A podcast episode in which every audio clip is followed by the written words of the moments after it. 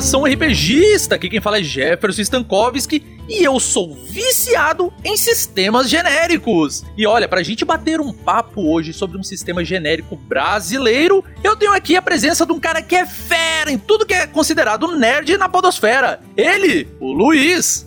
Fala pessoal, beleza? Eu sou o Luiz e eu trago novidades. Olha só. E chegando junto com aquele que é o autor desse sistema, que está se mostrando fabuloso. E olha, eu tenho um chameguinho já porque ele parece muito com uma coisa que talvez vocês já conheçam que eu amo. É ele, o Rafa, do level 5. Fala aí, galera. Eu sou o Rafael Maza e, cara, RPG genérico vai ser o futuro, hein? Olha, não vai ser só o futuro como ele já é o presente, porque vamos, venhamos e convenhamos, né? O que é genérico você pode adaptar qualquer coisa e todo mundo sabe. Eu sou um fanboy, bitch mesmo de GURPS. Eu adoro GURPS. GURPS pra mim é vida. A vida imita GURPS. E agora eu olhei que tem um sistema que é brasileiro, é genérico e é tão bom quanto. E a gente já vai falar sobre ele depois dos e-mails.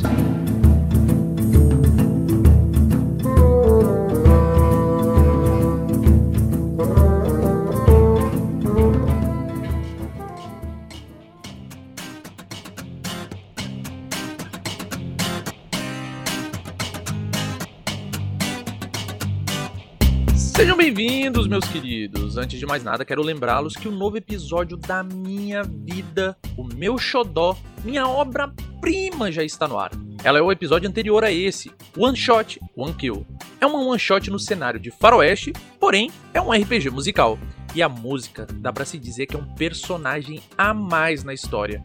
Então, não deixe de conferir. Não deixe de se dar esse presente ouvindo a One Shot que irá mudar tudo que você conhece nas One Shot de RPG. Lembrando também que esse episódio só foi possível por causa do apoio dos assinantes do Dado Viciado pelo PicPay. Pois por causa dele, foi possível contratar a edição profissional de edição da Lucy Ferrato para fazer a mágica dessa one shot acontecer.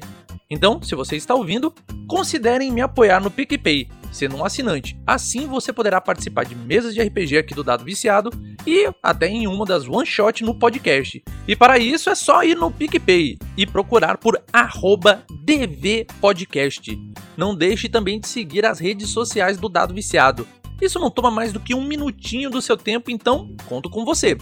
E pessoal, só avisando também que meu podcast de literatura e inclusão para pessoas com deficiência visual ou cegos já está em todos os agregadores de podcast. Nele eu faço a leitura de um livro e eu comecei com A Torre Acima do Véu, da escritora Roberta Spindler, autora nacional e autores nacionais de fantasia e ficção serão meu foco nesse podcast de inclusão. Então não deixe de acompanhar essa leitura no podcast E o Livro É, nas redes sociais é tudo junto e sem acento, ficando algo como Eu Livro E, né? E após diversas solicitações, agora nesse dia 12 de agosto, teremos o primeiro episódio da crônica Lua de Sangue, narrada pelo Thales Almeida. Vocês já acompanharam os prelúdios aqui no Dado Viciado, mas, bom, agora é pra valer. E como dizem, jogo é jogo e treino é treino. E olha, vou dizer, está espetacular. Bom, sem mais notícias e enrolação, vamos para o cast.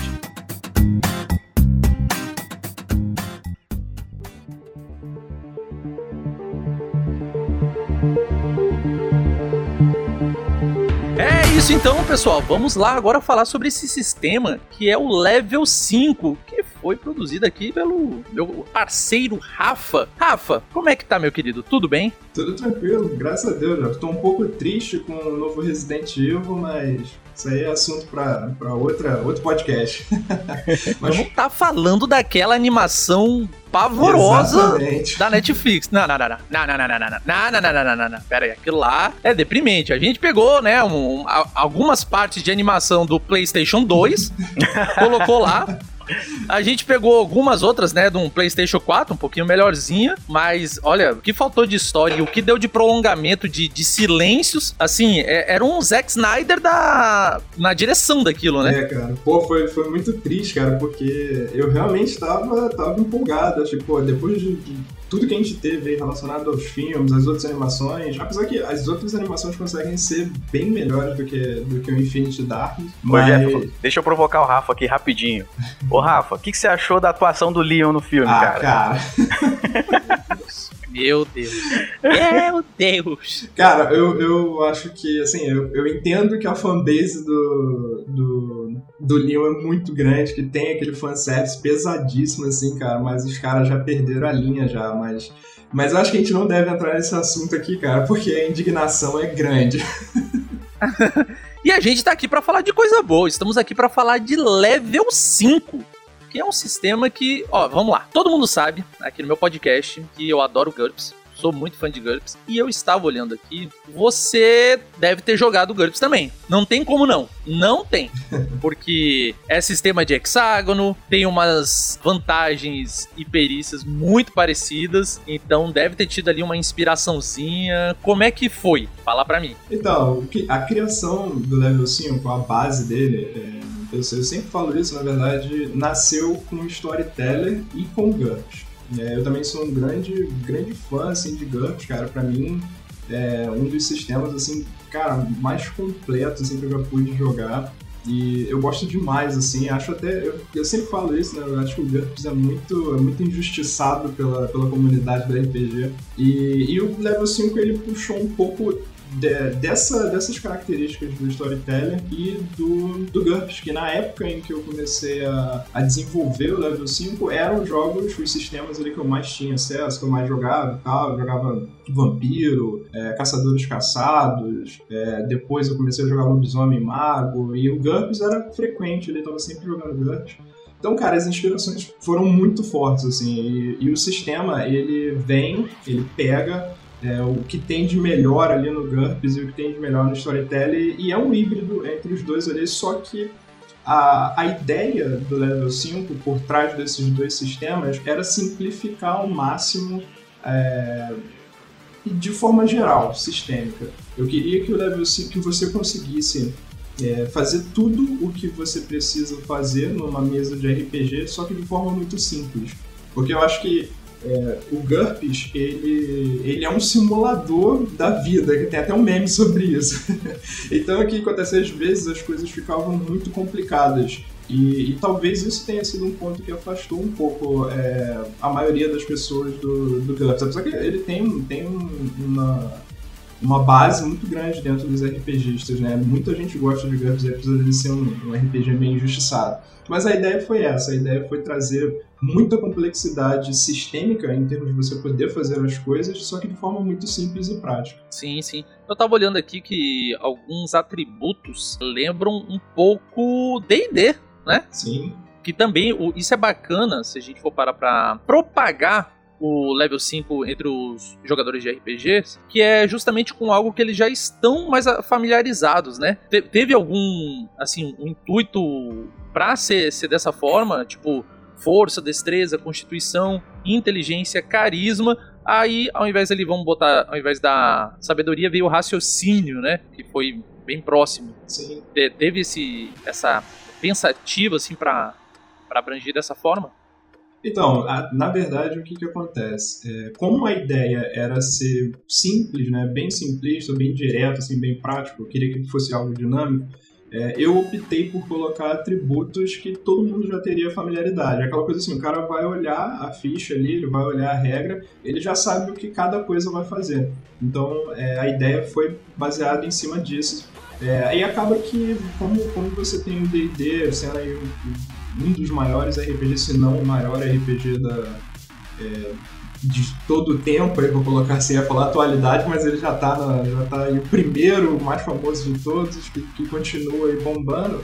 É, eu falei, cara, eu vou escolher os atributos do D&D pela familiaridade. Então eu sei que quando as isso. pessoas olharem os atributos, eles não vão ter dificuldade nenhuma de entender isso aqui, sabe? Vai ser aquela coisa intuitiva mesmo. Então, assim, é porque toda, toda a base do level 5 é, ela foi construída para ser algo muito simples e, e dinâmico. Assim. Eu não queria que as pessoas ficassem é, tentando entender ali é, conceitos ou funcionalidades do sistema, não queria que gerasse aquelas dúvidas, né? Que você, ah, pô, interpretei isso aqui de uma maneira, aí pô, o jogador bem interpretou de outra e tal. Então a ideia é ser bem direto mesmo, sabe? Eu acho isso bem bacana, cara, porque é como eu falei, familiaridade para a pessoa, o pessoal normalmente, o ser humano, ele rejeita aquilo que ele não conhece. À primeira vista, ele tem aquela, né, aquela resgazinha, se, se mantém receoso com aquilo que não conhece. E daí você pegou ali no calcanhar de Aquiles, né? Já foi onde o pessoal já está acostumado. Então torna bem mais palatável para eles poderem degustar aí a, o level 5. É, foi muito inteligente. E eu tava olhando aqui, você usa para mim, a melhor forma de quem gosta de jogar um tabuleiro, né? Que é hexágono. Hexágono, gente, olha, é uma maravilha de Deus, porque eu vou te dizer, com hexágono você tem uma emulação melhor da amplitude de um personagem, né? Não são quadradinhos, você tem uma maior mobilidade, um dinamismo, uma visão maior, né, do, do cenário com hex ao invés de quadrados, como é em D&D. Também foi baseado, assim, tipo, em, em GURPS, aí, a, a ideia de pegar o, o hexágono para dar maior mobilidade aí pro, pro, pro level 5? É, na, na verdade, o que, acontece? Na, na construção do level 5, quando ele começou, quando o sistema começou a ganhar forma, é, como ele, ele tem essa proposta genérica, e assim, a, a proposta dele, na real, é, foi inicialmente foi criada para ser adaptações de videogames, né? Gostava muito de, Final Fantasy, Resident Evil, como a gente falou aqui na intro. É, eu, queria, eu queria dar uma amplitude muito grande para ele. Então eu pensei assim, cara, quando o pessoal estiver adaptando coisas, sei lá, como Silent Hill, Resident Evil, Parasite Eve, é, a galera não vai usar hexágono. Você vai usar teatro da mente, aquela coisa mais interpretativa e tal. E eu falei, pô, mas também quando a galera for jogar, por exemplo, Final Fantasy, um Xenogears, Uh, enfim, qualquer outro RPG, cara, seria interessante ter a parte de hexágono. Então eu, eu já construí o sistema pensando nas duas métricas, entendeu? Deixar ele todo pronto pro, pro hexágono e pro teatro da mente também. E nada impede também de, de, poder variar. Eu mesmo, nas minhas próprias mesas, eu costumo variar bastante entre os dois estilos. Eu pego uma parte mais interpretativa e aí quando eu migro pro combate eu jogo pro, pro tabuleiro é, então a ideia aqui é, foi o cara brincar mesmo. A ideia do level 5 é, é, o cara pegar, ler ali e construir, desconstruir o sistema, é, pegar coisas que ele acha que, que são válidas para a proposta dele né, e outras deixar para trás.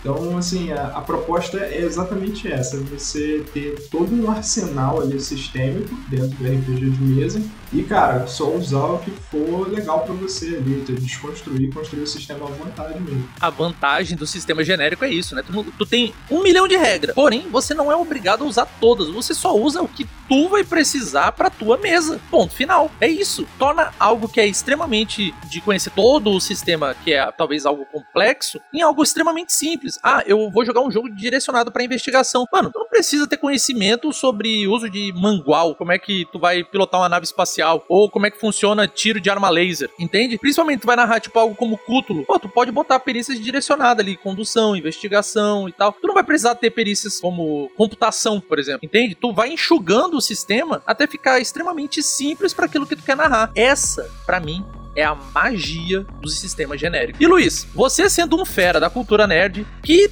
obviamente vai embutir aí o RPG. Você quando tá jogando, você é o cara dos tabuleiros ou do teatro da mente? Ah, um pouco dos dois, né, cara? Um pouco dos dois. É, a gente tem jogado as, as, mesas do level 5, né? E a gente realmente tem feito um pouco de, de cada coisa. A gente gosta muito, né, de... Eu gosto muito, particularmente, de é, variar, né? Durante o, o, o jogo pra gente sentir mais à vontade. Afinal, você jogando RPG, você tem trocentas situações, né, diferentes.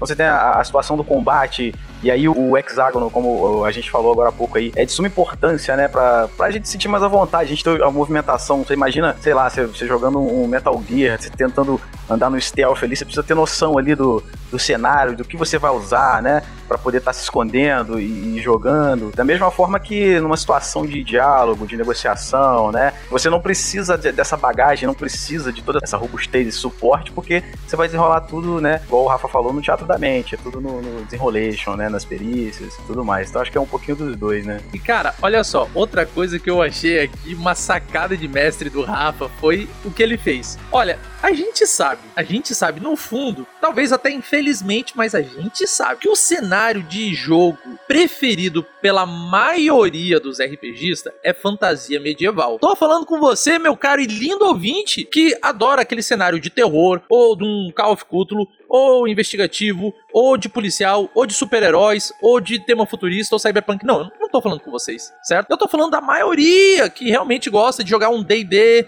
um Pathfinder, aquele cenário de fantasia medieval, certo? Eles ainda são a maioria, gente. Olha, eu realmente prefiro cenários de terror e dark fantasy, certo? Eu, eu sou apaixonado. Mas a gente sabe que fantasia medieval é a maioria. É a maioria. Eu já fiz até enquete disso, então, tipo, é, existe jogadores de lobisomem, existe jogadores de, de magos, existe jogadores de tudo. Mas o cenário de fantasia medieval ainda ele é predominante no Brasil. E pensando nisso, eu vi que você fez é, já na parte ali do, do teu livro os equipamentos, é, algumas perícias, essas coisas com a parada de tipo época atual, onde você não usa é, dinheiro, né? Tu, tu, usa crédito, né? Vamos botar assim, o CR seria o crédito, né? Isso, o crédito. A, a crédito. Crédito é aquilo que a pessoa tem de dinheiro. Pode ser criptomoeda num futuro, pode ser balinhas jujuba, sei lá, num cenário pós-apocalíptico, como pode ser qualquer outra coisa, pode ser o real, o dólar, o euro, depende de onde você tiver num né, cenário atual. E vi que você também fez uma conversão para quem gosta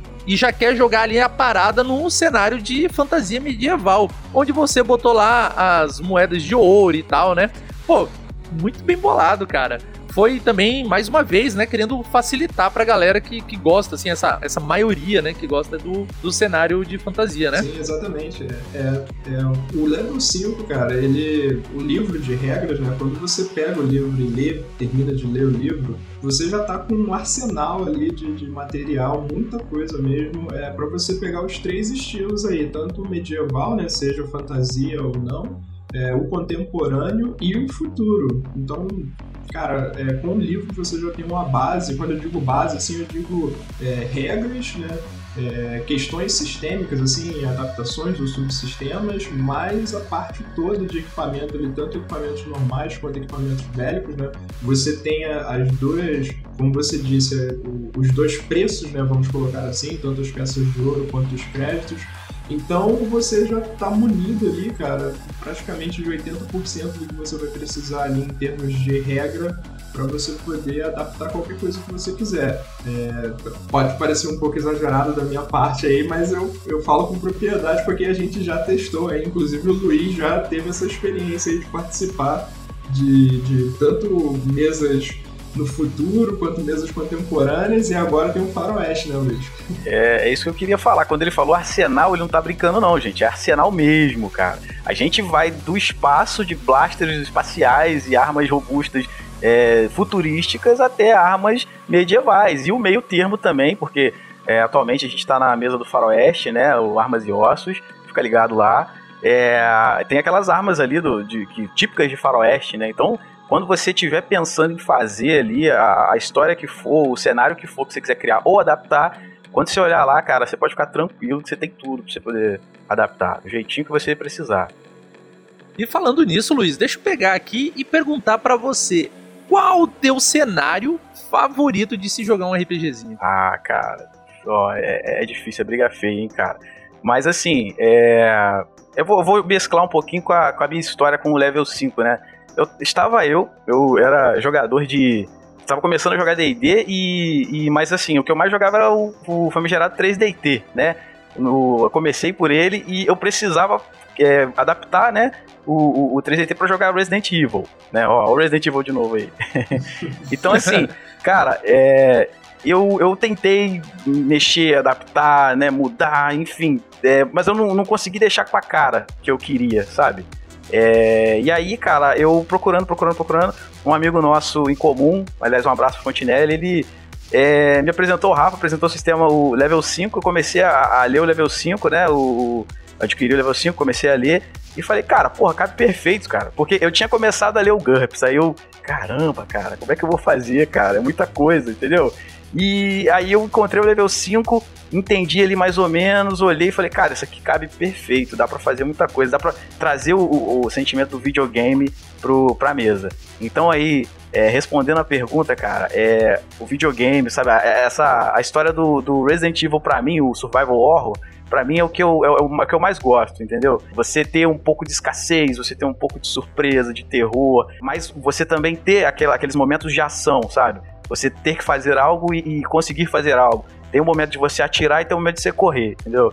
Eu acho a que... mescla do gerenciamento de recurso, né, cara? Isso, cara. Eu, eu acho fantástico. Eu acho que o Survival Horror, pra mim, é o, é o, é o melhor tipo de cenário, a melhor temática de RPG, que aí, eu acho que ali o filho chora, a mãe não vê e né? Separa os homens dos meninos. true da true. E Rafa, e tu, cara?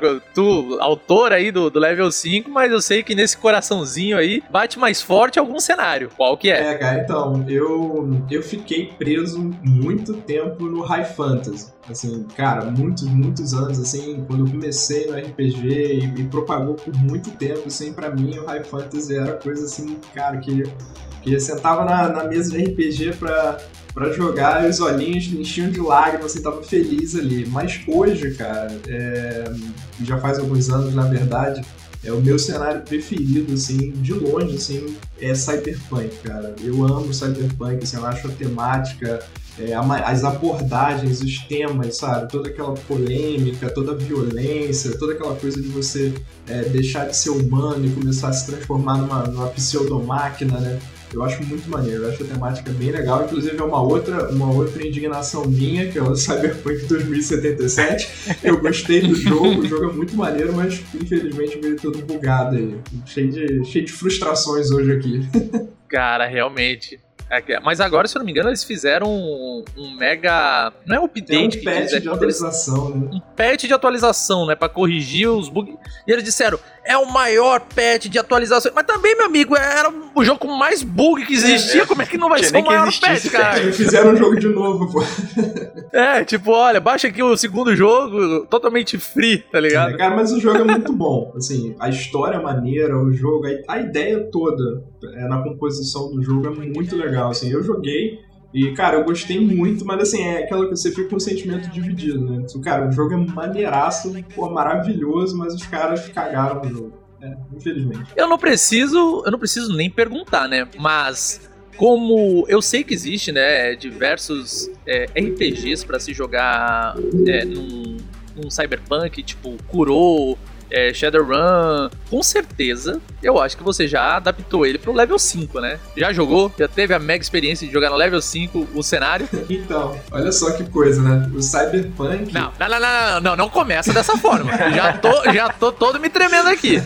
então, tem alguns cenários do, do level 5, os cenários que eu gosto muito, assim, o Cyberpunk é um deles, obviamente, é, que estão em produção ainda. O porquê que isso aconteceu. E aí, aí que entra uma, uma parte legal é, de falar do level 5. Quando a gente fala de RPG genérico, é, não tem como a gente não falar de suplementos, né? O RPG genérico, ele precisa de suplementos para poder munir ali certos nichos é, do RPG. E a ideia é exatamente essa. A ideia é, a nossa ideia é ter o livro de regras ali para as pessoas é, adquirirem, né? Se elas gostarem do Fast Play, tiverem interesse pelo sistema. E os suplementos do level 5, eles são gratuitos. E aí vai entrar tanto os suplementos que são baseados em regras, como os suplementos que são baseados em cenários. Só que é, no momento, no, no, nesse momento do projeto Level 5, a gente está jogando os suplementos que são, é, são alguns subsistemas e algumas temáticas que, que ainda vão complementar o livro ali. Então a gente tem, por exemplo, o sistema de profissões espaciais que a gente usou na mesa do Space Opera. É, agora vai entrar uns suplementos de criaturas sobrenaturais, é, de magia contemporânea, que é um outro subsistema que a gente usa no Faroeste. Então o projeto ele tá, ele tá nas, ele nasceu, mas ele está engatinhando ainda, então ele está nesse processo. Quando a gente passar desse processo, a gente vai chegar na parte de cenários e aí o Cyberpunk ele já está aqui saindo do forninho já ele vai vir com força aí. E também tem um outro suplemento muito legal que vai sair em conjunto. Metal pesado. Que é o suplemento de Fórmula 1, cara. Que eu sou muito fã ah, de automobilismo. Sim. Então eu decidi fazer uma Harmonia da Fúria, né? Harmonia da Fúria, não é esse? É, esse mesmo, Harmonia da Fúria. Nossa, eu tá, tô, tô já louco pra ver aqui, cara. E eu tenho um assinante aqui que com certeza vai se apaixonar por isso, que é meu amigo Ivan Lemos, do podcast Punta Talks, o podcast sobre automobilismo. Então, Gente, quer saber qualquer coisa sobre carro, cola lá no Punta Talks que ele dá show. E, cara, quando ele vê isso aí, ele vai ficar maluco. Te prepara pra receber um milhão de e-mails já te cobrando, cara. Bacana, com certeza. Eu também sou muito fã, cara. Pô, adoro, adoro automobilismo, né? Não só Fórmula 1. Então fica aí a dica já do Punta Talks pra depois tu dar uma ouvida. Podcast espetacular. E assim, eu tô vendo que, tipo, você já tem um suplemento chamado Metal Pesado. Ele já dá uma ajuda bastante para quem quiser pegar a parte ali mais high-tech com robôs e o escambau, cara. Nossa, tô olhando aqui, cara, é bem feitinho, cara, é bem legal. Já tem modelos prontos, assim, para só pegar e já usar. Cara, ficou do caramba, cara, isso aqui. Mas o que eu realmente queria falar é o seguinte: eu vi lá no sistema é uma das coisas que eu adoro, que é efeitos no caso de falha ou acerto crítico. Porque assim, em D&D e Pathfinder, quando você tem um sucesso crítico, você dá duas vezes o dano da arma. Dano dobrado, né? Duas vezes a jogada de, de dados de dano. É isso, acabou. Agora, em GURPS, quando tu tem um... Lá a gente chama de golpe fulminante, né? Quando você tem um golpe fulminante, ele tem um efeito e o efeito, ele é, é, mais condizente com a realidade. Pode acontecer coisas diferentes de dar dano dobrado. Então, eu vi que aqui, por exemplo, é, tem acertos críticos. Aí você rola um D10 para dizer o que aconteceu nesse acerto crítico, né? E tem diversas coisas, tipo dano mais desarme com, com distância, tem redução na blindagem, tipo, deve ter pegado bem num cantinho ali, num, numa articulação. O golpe atordoante, tipo, deve ter dado uma pancada muito forte na cabeça, ou um golpe tão massivo que, que realmente deixou a criatura atordoada o inimigo atordoado, né, cara? Isso foi muito bacana. Tanto isso, tanto no acerto quanto no erro crítico. O que é sempre assim uma novidade, né? Tipo, vai ser uma surpresa. Vocês estão jogando e às vezes vocês estão naquela situação de que, tipo, vocês estão precisando do acerto crítico 10, né? Que é o zero PV do alvo. Tipo, foi tão, tão certeiro o negócio que acabou com qualquer chance do adversário. Então, às vezes, o, grupo tá todo lascado, todo mundo morto, o clérigo já caiu, o mago tá chorando no canto, o, o bárbaro tá enfeitiçado, sobrou, sei lá, o, o ranger Com uma flecha, a última flecha da aljava. E daí, meu amigo, tirou um crítico. Cara, ou, ou ele mata agora, ou tipo, adeus grupo, né, cara? Eu acho muito bacana essa expectativa que gera a, quando se tem uma tabela de descrição, assim, de efeitos críticos e falhas críticas também, né? Como é que foi a pegada, a criação disso aí? É, é pensando mesmo na, na, diversão, na interação? Ou tu só não queria pegar o, o básico de, ah, dobra o dano? Na, na verdade, o que que acontece, Jefferson? É, a parte de combate é, do level 5, ela é muito robusto, assim, tem muito recurso, é muito estratégico. É claro que se você quiser usar em totalidade, né? Tudo no level 5, como eu já falei aqui, você constrói e desconstrói a sua maneira aí. Então, se você quiser, por exemplo, colocar um combate tipo de videogame, que é ah, iniciativa, ataque e defesa, cara, você pode sem problema nenhum, não vai afetar o sistema em nada. E se você quiser colocar o sistema com tudo que ele tem, tipo a parte estratégica, golpe mirado, é, sistema estratégico de movimentação, é, as características das armas, né, porque cada arma ela tem uma influência no, no seu level de perícia, é, os críticos e as falhas críticas, cara, tá em aberto lá para você usar. E aí a ideia qual que era? Como a gente tinha uma composição muito robusta de combate, eram muitos recursos, eu tentei explorar ao máximo. E essa parte do crítico no, level 5 era interessante porque é, você, a gente. Quando, quando eu comecei a desenvolver o level 5 e eu coloquei isso na mesa de testes com, o meu grupo aqui presencial, né, da onde, que joga comigo antes da pandemia, que era presencial antes da, da pandemia, agora tá tudo online, né, é, o que que acontece? A gente tava, a gente sempre tinha aquele questionamento assim, pô, cara, é muito ruim você ser um cara é, extremamente perito ali, extremamente hábil, e você tirar um e tirar uma falha crítica, sendo que, pô, você é especialista naquilo ali, né? Qual que seria a probabilidade de você tirar uma falha crítica? E a gente... Não querer farpar, não querer farpar, mas em D&D e Pathfinder é 5%. Não interessa. Tudo que tu faz é 5% de dar certo ou, ou, ou, super certo ou super errado. Sim, e aí, que é a, a margem do D20, né? Na, na, época que a gente estava testando o, essa parte de combate, né? E eu decidi, falei, cara, não, realmente, isso é meio triste, assim, cara, porque às vezes você chega num level épico, seu personagem, cara, é um cara, assim, absurdo, e de repente você tirou um ali, criou, fez, às vezes, uma falha que que, que, pô, sei lá, nem é uma coisa muito coerente, assim, né? Uma falha meio, ocasional, circunstancial e acaba se tornando algo completamente anticlímax, né?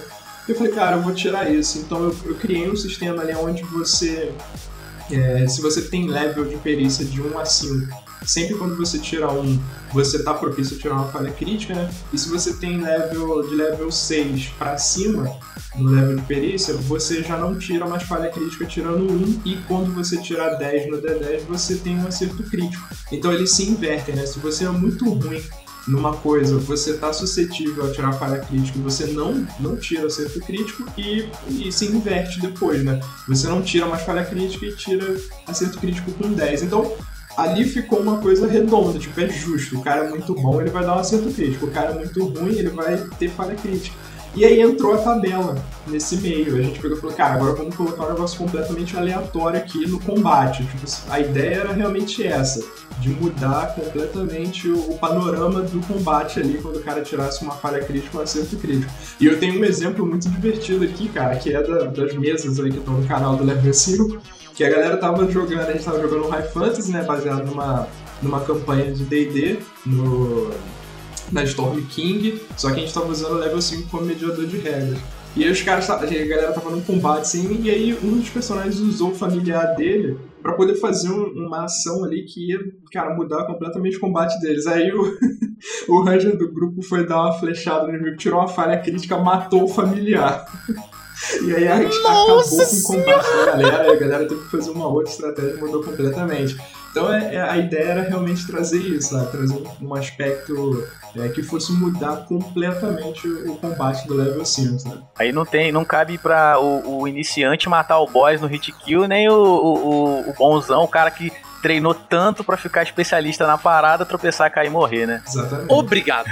Obrigado. É isso que eu ia te dizer. Por exemplo, eu vou dar um exemplo simples que desde do, da, da edição 3.0 do D&D eu já implemento nas minhas, nas minhas mesas. Gente, ó, isso não é oficial, é regra da casa, mas é a minha regra da casa para fazer o sistema ficar um pouco melhor, porque eu acho que ele falha nisso. Vamos ao exemplo. Você vê um Halfling, para começar, né? Um Halfling, uma criatura que parece uma criança, certo? Normalmente é, é, é mirradinho e tal. É totalmente desproporcional essa parada, mas enfim. Vamos entrar no mundo lá que, sei lá, o Halfling mediano lá tem, sei lá, força 10. Qual é o modificador de força 10? Zero. Aí beleza, tem um meio orc de força 20, bom? O extremo. Quanto é que é o modificador de força do força 20? 5. Tá bom? Beleza, vamos lá. Mais zero e mais 5. Aí os dois vão tirar uma queda de braço. É disputa de dado mais atributo. O que, que eles fazem? O Halfling pegou e tirou um 17 no dado. Olha só, 17 mais 0 dá força 10, 17. E o meio orc tira um 5 no dado, deu azar. Então 5 mais 5, 10. Quem ganhou na queda de braço? O cara que é gigante, cheio de músculo, ou o mirradinho que parece uma criança. A criança. É. Não faz sentido. Sabe como eu fazia disputas de atributo no meu? Você joga o D20 mais o teu atributo. E não o bônus do atributo. É você mais o seu atributo. Deixa muito mais lógico. Porque assim, um cara que tem força 20 vai sair de 20. Ele não vai perder a força dele porque. Entende? Uhum. Por causa da aleatoriedade de um dado. Então ele vai sair 20 mais um D20. O mais que ele chega a 40 e o mínimo é 21. Porque não tem como não ter aquela força para exercer, tá entendendo? Ele tem os músculos, ele tem as fibras. Por que, que ele não vai conseguir usar ela, tá ligado? Já o Ralph não. O Ralph vai sair de 10 mais um D20. Mínimo 11, máximo 21. Com certeza. É isso? Eu tenho até um exemplo disso na nossa mesa de D&D, que foi o seguinte, é, é o eu tinha um paladino anão, né? Ele ele foi pego numa numa ilusão lá. Enquanto ele tava na ilusão e o pessoal todo, o grupo todo querendo sair, é, o anão ficou lá, cara, e a gente precisava sair do local o mais rápido possível, o mais rápido possível. Tava muito perigoso e tava todo mundo zerado, e todo mundo querendo tirar o anão dali, mas ele tava na ilusão. E aí é o seguinte, cara, o pessoal começou a puxar, começou a empurrar, começou a, não, vem embora. Só que eu dei muita sorte no dado. então, assim, o grupo inteiro tentando arrastar o raio do anão, mas o anão não queria sair, porque ele, ele aquela ilusão era muito importante. Ele tava vendo a própria, a, assim, a imagem do deus dele, né? Uma manifestação ali do deus dele. Ele acabou sendo pego nessa, nessa ilusão.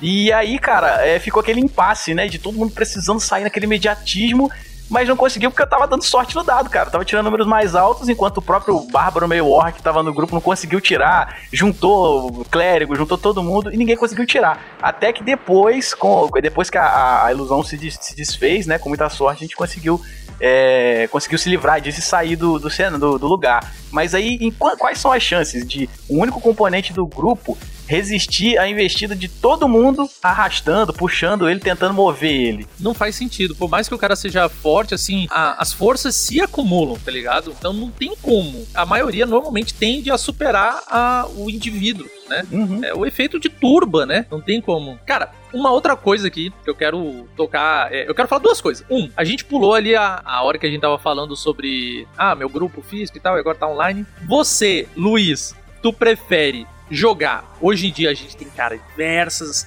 ferramentas para jogar online com uma interatividade gigante, mapa. É, tá ligado? Quando você tem um Foundry ali, um, um Roll20 pago tu vai andando, por exemplo, tu tá com uma tocha, vai iluminando, tu só vê o que, que a tocha realmente re re revela, tá ligado? Mano, é muita coisa. Daí tem a imersão, tem som, tem barulho. Tu pode botar o, o, o coachado do sapo já que tu tá passando numa floresta, os cri-cri, tá ligado? Sim. Tu, tu pode criar uma imersão fodida. Tu prefere jogar online ou presencial? Cara, eu sou muito simpatizante do online, muito simpatizante, muito. É, apesar de que o presencial, você rever seus amigos e, e tá junto com a galera, né? É, mas assim, a pandemia, a pandemia veio pra ferrar todo mundo, né? E aí a gente mudou a rotina, não tem jeito, cara. Até o trabalho, todo mundo tá, tá em casa, né? Foi para casa. Então, cara, eu sou muito simpatizante do, do online exatamente por isso aí, para ter resolvido esse problema da gente poder voltar é, a, a, jogar a, a, jogar o nosso RPG e, e, também, né, nos reunirmos, mesmo que não seja fisicamente, e os adendos, né, que vem junto, você conseguir trazer essa imersão, igual você falou, cara, é é impagável, assim, coisa que no presencial é muito difícil de se reproduzir e quando tenta não, não sai do jeito que, que você conseguiria fazer no, no online, né? Então, eu particularmente, cara, eu sou muito simpatizante do online, gosto muito. Tem amigos meus que ainda torcem o nariz, né? Mas aí talvez é só uma questão de estrutura, uma questão assim de se adequar, né? Tentar achar um lugarzinho para ficar mais à vontade. Mas no, no, no o saldo final é, é, é positivo, cara. Para mim, o, o online ele salvou a gente. E Rafa, tu, tu é do cara presencial ou do online? Pô, então, cara, eu sempre fui do presencial e nunca gostei do online. Cara, faz, sempre fiz vista grossa com online, assim. Às vezes o pessoal fala, ah, não, vamos jogar online e tal, porque realmente o grupo presencial tem algumas dificuldades, né, cara, de, de marcar, o pessoal ter que ir para um ponto específico para poder jogar e tal. É, mas eu, cara, eu curto muito presencial, assim, nunca gostei do online. Mas com a pandemia, né, eu, fui obrigado a, a migrar para online e hoje eu tenho uma outra visão, cara. Minha visão em relação à jogatina online mudou completamente. Cara, é, eu arrisco dizer que dificilmente eu vou voltar presencial aí, só nas mesas específicas, né, para rever os amigos e tal. Mas eu abracei o online completamente, cara. Assim, por, por vários quesitos, cara. Questão de, de horário, de conforto, de recursos tecnológicos, como você mesmo disse, né? O, a luz dinâmica do Roll20, todos os mapas que você pode colocar, os tokens, música, efeitos sonoros, é um, é um, outro tipo de imersão ali bem, bem bacana, né? Claro que eu, eu particularmente, eu gosto muito de miniaturas, então aquela mesa com, com as miniaturas no presencial, assim, para mim é um negócio, cara, impagável, assim, sempre vai ser o, o meu xodozinho aí do, do RPG de mesa. Mas eu, eu, cara, os recursos online me convenceram, assim, a questão de você estar, tá, cara, pô, no conforto da sua casa, entendeu? Poder marcar tranquilão os horários com os amigos, jogar de madrugada, assim, sem ter aquela preocupação de voltar para casa. Então tem muitas vantagens, cara. Agora, recentemente, é, se eu não me engano, eu não, eu não recordo direito o nome, mas acho que é Tales Spire, ou Spire, um negócio assim, eu não lembro agora exatamente o nome, mas saiu no, na Steam, cara, um simulador de, de tabuleiro digital em que você faz realmente ali os 3D, sabe? Cara, é um negócio impressionante. Parece que você tá jogando RPG de mesa num, num jogo de videogame, assim. Então a tendência, cara, é o negócio ficar muito, mas muito bom mesmo, assim, em termos de recursos, sabe? Cara, eu vou ser sincero com vocês. Eu acho a tecnologia espetacular. E olha, a gente nunca jogou tanto RPG como tá jogando nessa pandemia, tá ligado? Porque a facilidade, a, a conexão que a gente fica fácil de criar. Por exemplo, eu tô em Recife, o resto da nossa mesa tá um em, sei lá, Sobral, outro tá em Fortaleza, estão tudo em estados diferentes, tá ligado? Em cantos diferentes, cidades diferentes, mas ainda assim podem jogar com, a, com uma conexão, tá entendendo? É muito simples. Porém, tem sempre um porém. Porém, eu sou fã incondicional do presencial. Justamente pelo que a gente comentou, o fato de estar com os amigos, cara. Nossa, olha, o online ele pode fazer tudo, ele pode aproximar a gente, pode fazer as mesas acontecer com mais facilidade, mas você tá presencialmente com os amigos, é um, é um negócio que não dá para descrever, cara. É, até dá, mas eu ia levar tanto tempo que eu prefiro dizer que tô doido para que essa pandemia acabe e a gente possa rever nossos amigos e jogar aquele RPGzinho presencial que vai ser a coisa mais deliciosa que tem. Com certeza. E agora, eu tenho uma última perguntinha. Última não, né? Mas vamos lá. É uma perguntinha que tá martelando aqui na minha cabeça. Eu tô olhando uma coisa espetacular no livro do level 5, que é antagonistas. Nossa, que capítulo delicioso, velho. Que é pra criação de inimigos. Meu, o cara fez, fez umas tabelas muito boa para criar inimigos únicos, cara. É muito massa, muito massa. E o que eu quero perguntar é o seguinte: eu tô vendo um tipo de categoria, né, do, dos oponentes, né? Quanto mais forte, ele vai seguindo categorias diferentes. Tem ali categoria F, categoria E, categoria D, C, B, A, S e SS. Olha, eu não sei de onde você tirou isso, mas o meu conhecimento me diz que talvez alguém tenha sido influenciado por um anime que era muito fodástico, ainda é, mas na minha época era mais, que é o Yu Yu Hakusho, onde era medido o nível de poder dos yokai na base do, do poder C, A, B, A, S. Meu, foi daí, Rafa, que veio a ideia de. Pô, cara, você, você matou a charada. ah, tinha que ser, né? Você matou a charada, foda. foi no alvo. É, cara, esse, esse capítulo é bem legal, cara. E assim, a ideia aí é você gerar inimigos aleatórios, né? A base do capítulo é você gerar inimigos aleatórios, é, sem muitas complicações. Assim, a gente sabe que, que quando você tá numa mesa de RPG com, com uma proposta mais orgânica, né, cara? Os jogadores eles acabam fazendo coisas que você não está esperando e é que você tem que improvisar, né? Então a ideia era você ter uma construção rápida para improviso, né, se você precisar, e também uma construção de inimigos, caso você esteja preparando ali dungeon e tal, aquela coisa toda. E são 150 habilidades que você pode escolher ou rolar de forma aleatória e as categorias dos inimigos ali, dependendo do nível, do level de desafio da sua aventura.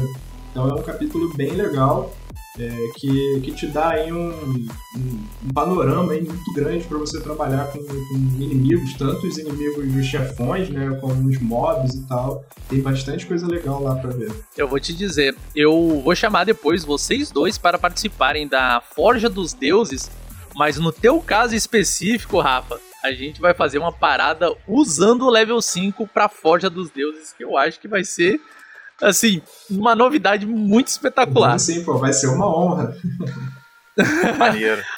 Agora, para finalizar, o pessoal ouviu tudo sobre o level 5. Tudo não, mas ouviu muita coisa e com certeza já deve estar empolgadaço para querer jogar. Como a pessoa que ouviu esse cast ficou encantado com level 5, faz para poder adquirir o level 5 e começar a se aventurar no mundo que ele quiser. Como é que faz para ele adquirir? Cara, então, é, pode ir no site oficial. Nosso site é rpglv5.com, bem simples.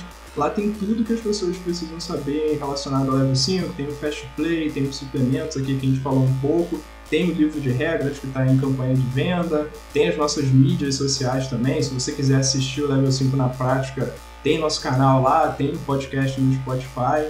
Então tem tudo que você precisa lá no site, é bem facinho, rpglv5.com. É isso aí. Lembrando que o Fast Play totalmente gratuito, ele é a metade do, do da quantidade de páginas do livro de regra, mas já dá para você jogar muito bem aquela one shot ou, ou uma micro campanha, é muito bacana, é bom para conhecer o sistema assim, tipo, ah, será que vale a pena comprar realmente o, o, o level 5? Cara, joga o Fast Play pra tu ver. Depois que você jogar, com certeza você vai ver que o livro está super acessível, um preço bem bacana. Então, gente, vai estar tá lá no Hotmart. Eu vou deixar todos os links aqui no post para você poder acessar e adquirir o seu tá bom? E agora, pessoal, aonde faz o, o, ouvinte que quiser entrar em contato e conhecer um pouco mais sobre vocês? Luiz, onde o pessoal encontra o Fera Nerd? Então, para encontrar a gente lá no Instagram, é Fera, o meu arroba é Fera Nerd Insta, tá? Só procurar lá, a gente fala sobre cultura pop, bastante RPG. E agora eu tô trazendo aí algum conteúdinho de games e tal, né? A gente é, tem algumas parcerias com alguns amigos pra gente fazer algumas lives. Então quem gosta aí de RPG, cultura pop, e games, é, é, só procurar lá o Fera Nerd Insta no Instagram. Também lembrando, vou deixar todos os links aqui no post. Clicou ali no, na descrição desse episódio, é só tu clicar no nome que já vai ser direcionado automaticamente pro Fera Nerd Insta. E agora, meu queridão, Rafa, aonde o pessoal vai te encontrar nessa interwebs? Pô, é fácil me encontrar, cara. É só vocês irem lá no site, tem todos os, os recursos lá das redes sociais. Podem falar abertamente comigo por e-mail, nos directs, tem o nosso grupo do WhatsApp, tem o nosso Discord também. Facinho. Lá, todas as mídias lá eu vou estar à disposição lá para bater um papo com vocês sobre RPG e sobre Level 5 principalmente. Mais uma vez, vou reiterar que Todos os links estarão na descrição desse episódio. E para vocês que nos ouviram até aqui, aquele abraço e tchau!